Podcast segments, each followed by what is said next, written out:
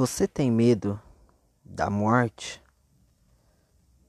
Você tem medo desse dia chegar na sua vida? Um certo dia eu ouvi um senhor dizendo o seguinte: que a única certeza da vida dele era que ele ia morrer. Ele dizia que todas as coisas da vida eram incertas, mas que a única coisa que ele tinha certeza é que a morte iria chegar na vida dele. E esse pensamento desse senhor, essa certeza desse senhor é real. Todos nós um dia morreremos. A morte é uma certeza na vida de todos. Mas o problema não é a morte em si. O problema é e o que vem depois da morte?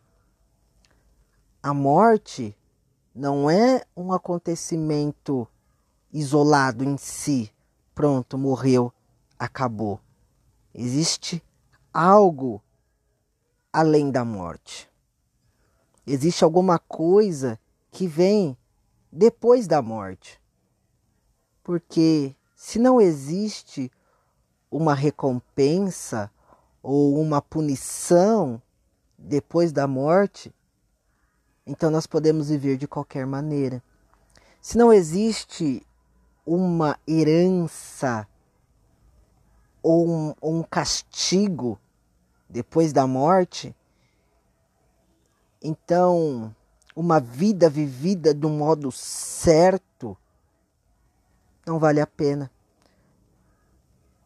E uma vida vivida de modo errado não tem problema nenhum, porque no final, tanto que fez o bem, tanto que fez o mal, no final todos irão para o mesmo lugar, para lugar nenhum, porque não existe nenhuma herança e não existe nem uma, uma punição depois da morte.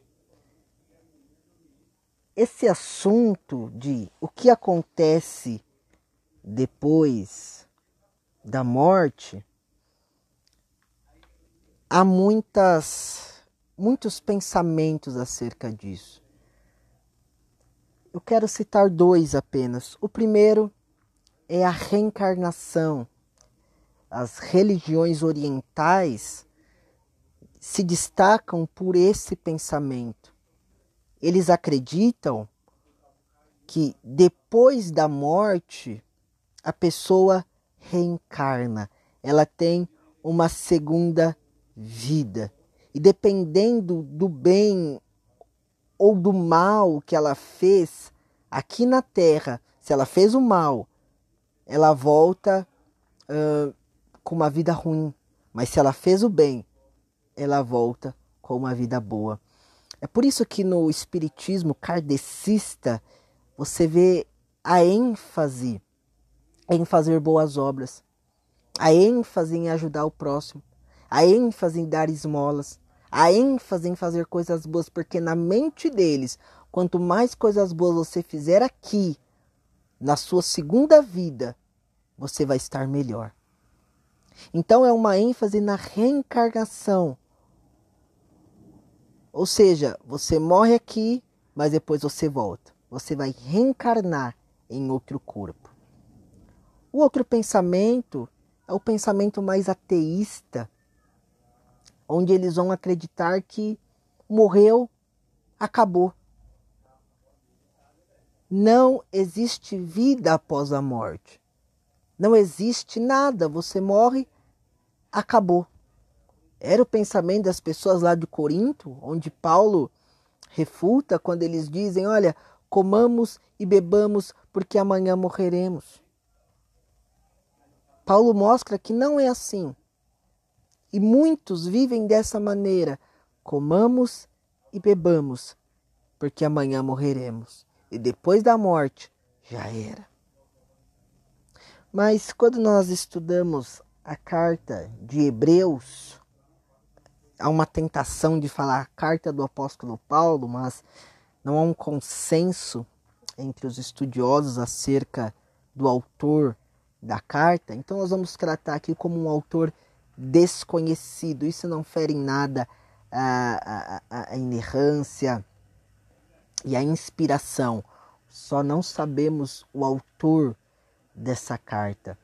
A carta de Hebreus, no capítulo 10, verso 27, esse, esse verso, só esse verso 27, nós vemos essa carta refutando esses dois pensamentos. O primeiro pensamento de que existe uma vida após a morte, e o segundo pensamento de que não existe nada após a morte. Na verdade, o primeiro pensamento que ensina que existe uma reencarnação e o segundo pensamento que não existe nada após a morte. Então, Hebreus 10, verso 27 diz assim: Assim como aos homens está ordenado morrerem uma só vez, vindo depois disso o juízo. Aqui nós vemos que ao homem está ordenado. O homem está ordenado a morrer. O homem não está ordenado a ser eterno, mas ele está ordenado a morrer. Assim como o homem está ordenado a morrer, morrer. Ou seja, Deus já ordenou que todos os homens um dia morrerão. Deus já decretou o dia, a hora, como, onde, de que jeito os homens morrerão. Eu gosto de uma frase de Spurgeon, o qual ele diz que a morte, quando Deus a determina, ela não pode ser adiada pela astúcia, pela inteligência dos médicos, e ela não pode ser adiantada pela astúcia do inimigo. Ou seja, quando Deus é, Deus decidiu que tal pessoa morreria, essa, essa decisão não pode ser alterada, alterada, mudada. Então Deus decidiu um dia em que nós vamos morrer, em que nós morreremos. E a morte é democrática, porque a morte alcança o pobre, alcança o rico, alcança o doutor, alcança o analfabeto, alcança o rei, alcança o vassalo, alcança o velho, alcança o jovem, alcança o religioso e, a, e alcança o ateu. Nenhum poder econômico ou político pode livrar o homem da morte. É certo que ele vai morrer. É certo que ele vai morrer. Mas o texto prossegue dizendo uma só vez. Aqui ele está fazendo um paralelo entre uh, o sacrifício de Cristo, que foi uma só vez, também os homens morrem uma só vez. Assim como os homens morrem uma só vez, Cristo também foi se sacrificou uma só vez. O sacrifício de Cristo foi uma só vez. A diferença é que a morte, o sacrifício de Cristo foi voluntário. A nossa morte é ordenada. Então, aos homens está ordenado morrerem uma só vez. Aqui, a palavra de Deus refuta a doutrina da reencarnação, mostrando que os homens não morrem várias vezes, mas morrem uma só vez. Eu e você morreremos uma só vez. Nós morreremos uma só vez.